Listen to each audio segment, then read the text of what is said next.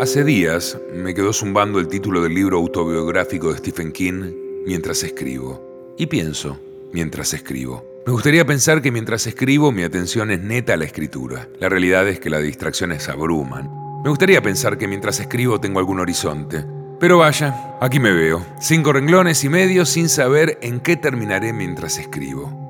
Sigo pensando. Mientras escribo me desafío a no corregir todo lo que sublime de mis manos a esta pantalla. Este texto carecerá de reflexiones con la intención de conmover a quien lee o escucha, también carecerá de sinónimos recién buscados, carecerá de la perfección que intento mientras escribo. Mientras escribo, me gusta de título para columna de radio. Imagino a un ñato cualquiera enviando una especie de ensayo, quizás semanal. Total, la idea sería el pensamiento espontáneo, la palabra rápida, el desafío de no corregir, el de ser consecuente y espontáneo, apreciar el arte de quien escribe desde lo innato de su ser y el arte de quien lee, en corregir verbalmente las faltas de ortografía, en fin, que todo lo que suceda, tanto bueno como malo, sea culpa de sus manos.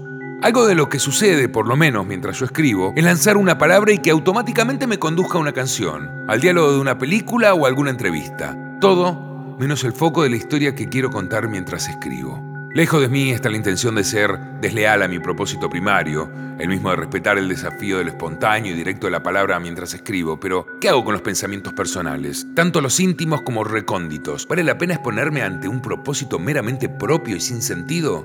Claro, responde alguna parte de mí.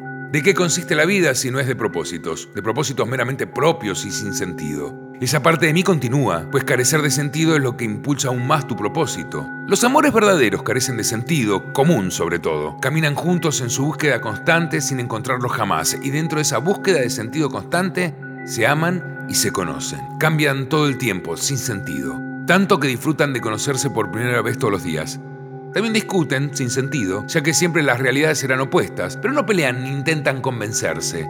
Hacen acuerdos. Dos personas que se aman son dos personas totalmente vulnerables ante los ojos donde reconocen el amor, algo totalmente sin sentido. Entregarse totalmente, tanto para confesarle tus debilidades y miserias. ¿Con qué propósito? ¿Quién sabe?